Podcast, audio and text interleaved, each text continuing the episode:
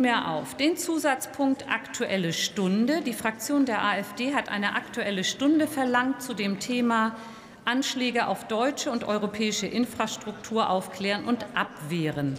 Die AfD hat Wortmeldung zur Geschäftsordnung angegeben. Bitte schön, Herr Frömming.